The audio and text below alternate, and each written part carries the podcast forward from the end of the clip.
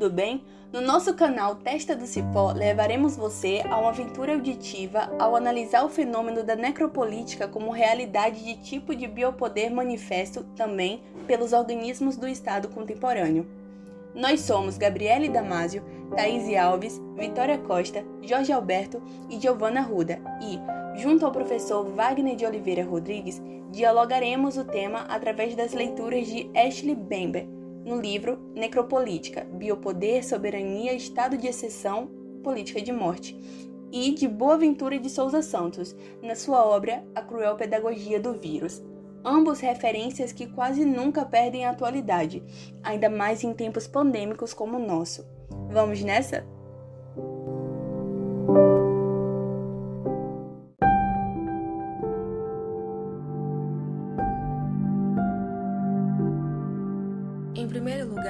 Que seria necropolítica.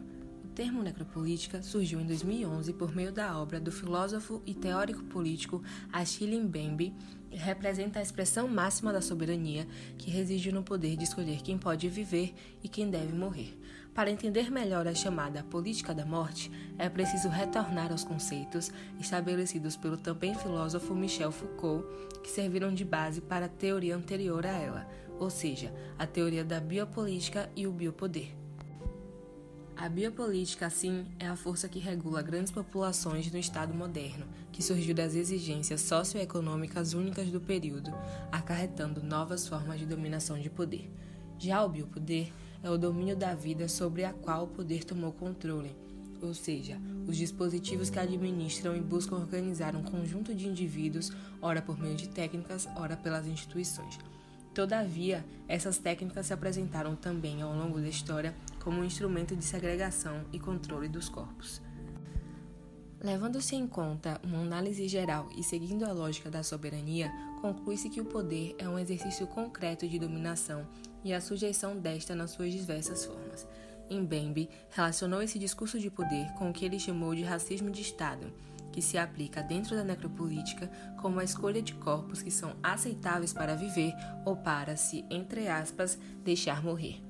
Ademais, o autor também utiliza o conceito de estado de exceção, que é um momento de anormalidade constitucional utilizado pelo próprio Estado enquanto justificada para a escolha dos corpos passíveis à morte. Dessa forma, o filósofo demonstra as técnicas e instituições contemporâneas que têm como objetivo designar, mesmo que indiretamente, a morte de grupos seletivos no meio social.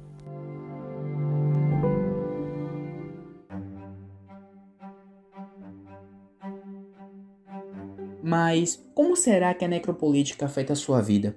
Esta resposta não é simples, pois naturalizamos muitos dos principais exemplos que se enquadram como necropolítica em nosso cotidiano. O passado histórico racista e o atual modelo político-econômico potencializam políticas segregacionistas que desumanizam o corpo de determinados grupos sociais, tornando-os meros objetos passíveis de extinção. Estes corpos são intitulados de mortos-vivos, pois estão imersos em rotinas de intensos conflitos e as incertezas quanto ao prolongamento de suas vidas. É comum vermos nos veículos de informação a brutalidade com que as forças militares agem dentro das periferias. O argumento de guerra ao tráfico e à criminalidade legitima o uso desproporcional da força e as ações que ultrapassam os limites constitucionais, institucionalizando o extermínio desses grupos compostos em sua maioria por pessoas negras, pobres e periféricas. Além disso, a necropolítica mostra-se presente dentro das prisões. Embora fossem locais cujo objetivo seria a ressocialização, serve de forma adversa para ampliação da política da morte, através da política prisional que pouco respeita os direitos humanos e fundamentais desses sujeitos. Inúmeros dados públicos demonstram, ao longo dos anos, que muitos detentos morreram dentro dos presídios brasileiros, em prol da superlotação e da falta de condições sanitárias básicas para o seu apenamento prisional. Ademais, os exemplos de necropolítica não acabam por aqui. Muitas nações utilizam do argumento de exercício à soberania para financiar guerras que têm o intuito de exercitar o arbítrio de quem pode viver e quem deve morrer. Portanto, podemos concluir que a necropolítica age sobre as nossas vidas de forma significativa, atingindo a muitos diretamente e a todos indiretamente. o Estado a incentiva em prol dos interesses das classes dominantes e de setores sociais que pouco possuem a preocupação com a dignidade humana dos públicos vulneráveis em suas próprias sociedades. Logo, essa sensação de perigo intenso faz parte da rotina dos grupos em situação de vulnerabilidade, fomentada no Brasil também pelo passado colonial e patriarcal, que os qualificam como grupos passíveis de serem socialmente eliminados.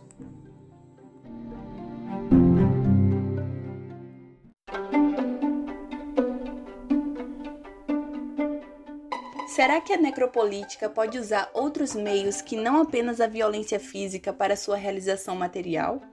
Pode até parecer contradição falar de uma necropolítica não violenta, mas ela existe e está enraizada no cotidiano das pessoas em geral. Este tipo de necropolítica se refere às violências não veladas, cujas agressões sutis aos indivíduos não permitem ser tão facilmente visualizadas no primeiro momento pelo público em geral. Trata-se de um processo silencioso, cujo objetivo se dirige a minar a dignidade humana e privá-la de sua autonomia e liberdade.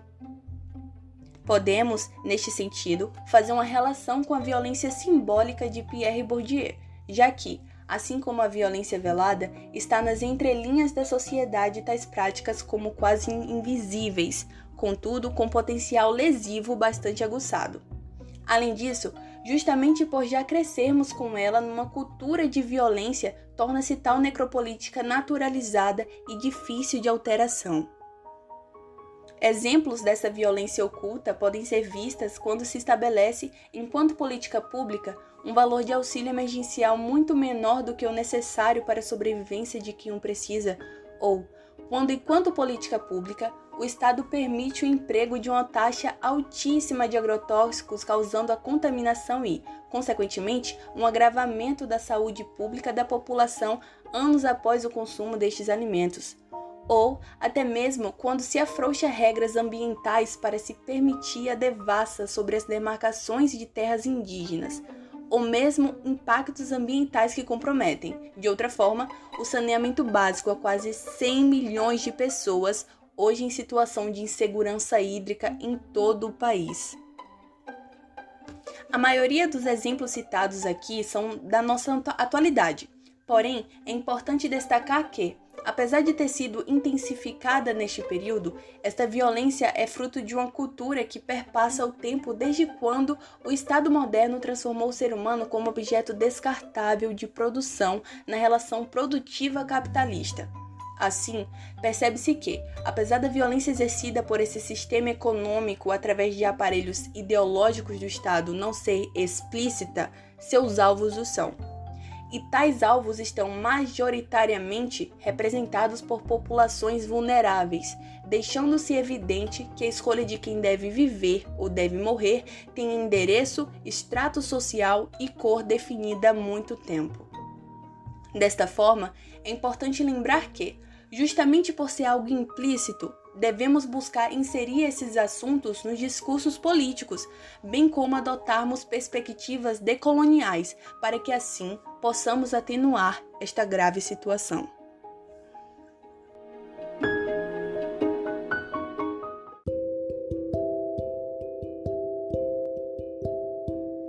Em seu livro sobre necropolítica, o autor Achille Mbembe nos leva a fazer reflexões sobre esse tema através de perguntas retóricas.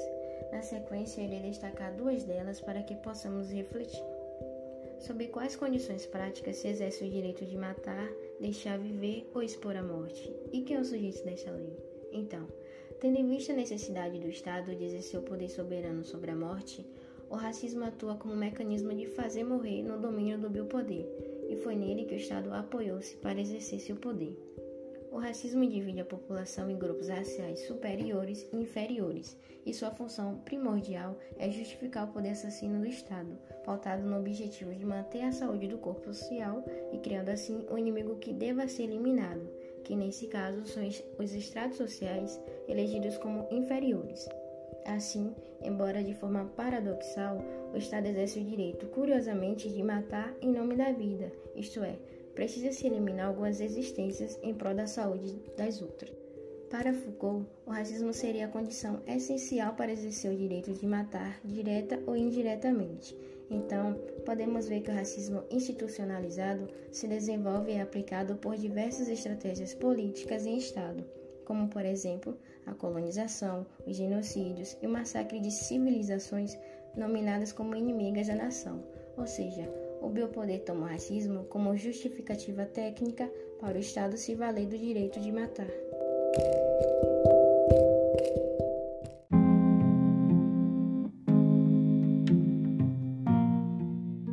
Mas será que a pandemia de Covid-19 no Brasil e no mundo está associada diretamente a práticas de necropolítica exercidas pelo Estado moderno?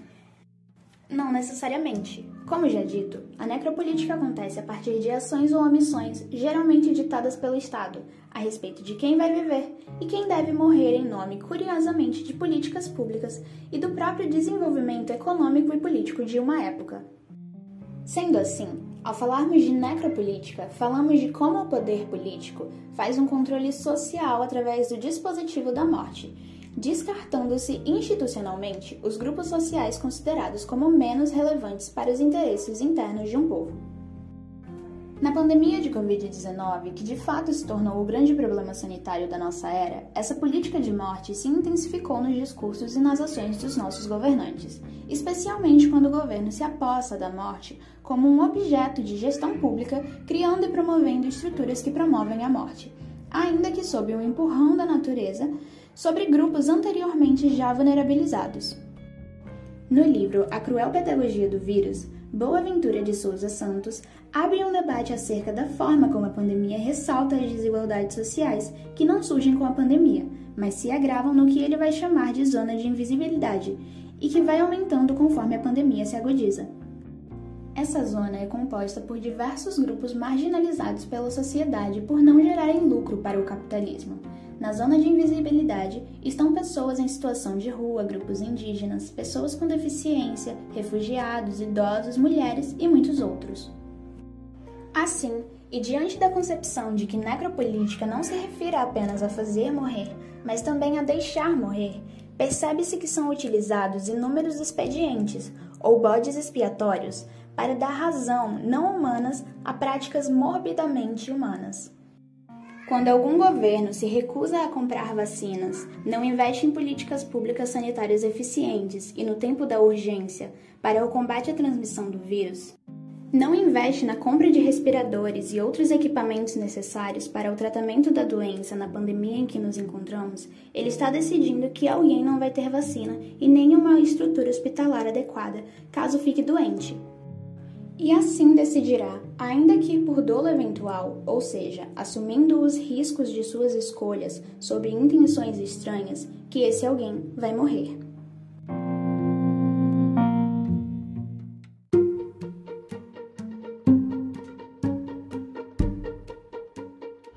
É possível a vida sem necropolítica?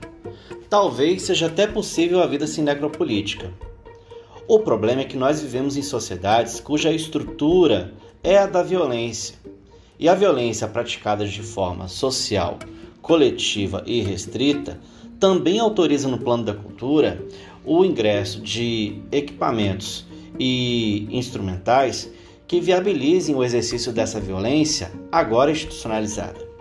Se a gente percebe que o exercício do Estado, enquanto prática coletiva, enquanto relação, permite que os seus aparelhos ideológicos, sejam eles a família, a escola, o exército e o próprio Estado, sem contar os espaços privados, no uso da violência como forma de diálogo coletivo, pode-se entender que a violência é empregada como um parâmetro ético de relação das sociedades humanas.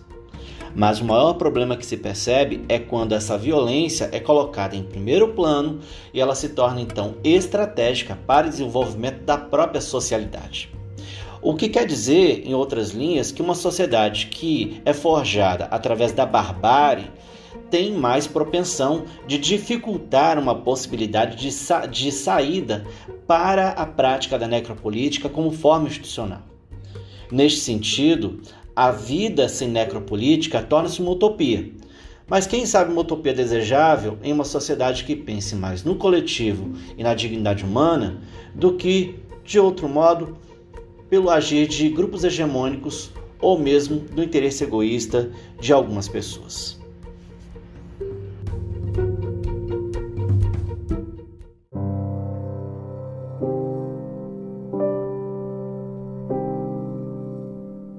Este produto da disciplina de Teoria do Estado e Ciência Política foi realizado pelo grupo de discentes do primeiro semestre integral do curso de Direito da Universidade Estadual de Santa Cruz e sob a orientação do professor Wagner de Oliveira Rodrigues. Este produto está protegido por direitos autorais e qualquer reprodução pública ou privada do conteúdo deste áudio exige o respeito à legislação vigente no Brasil. Até a próxima!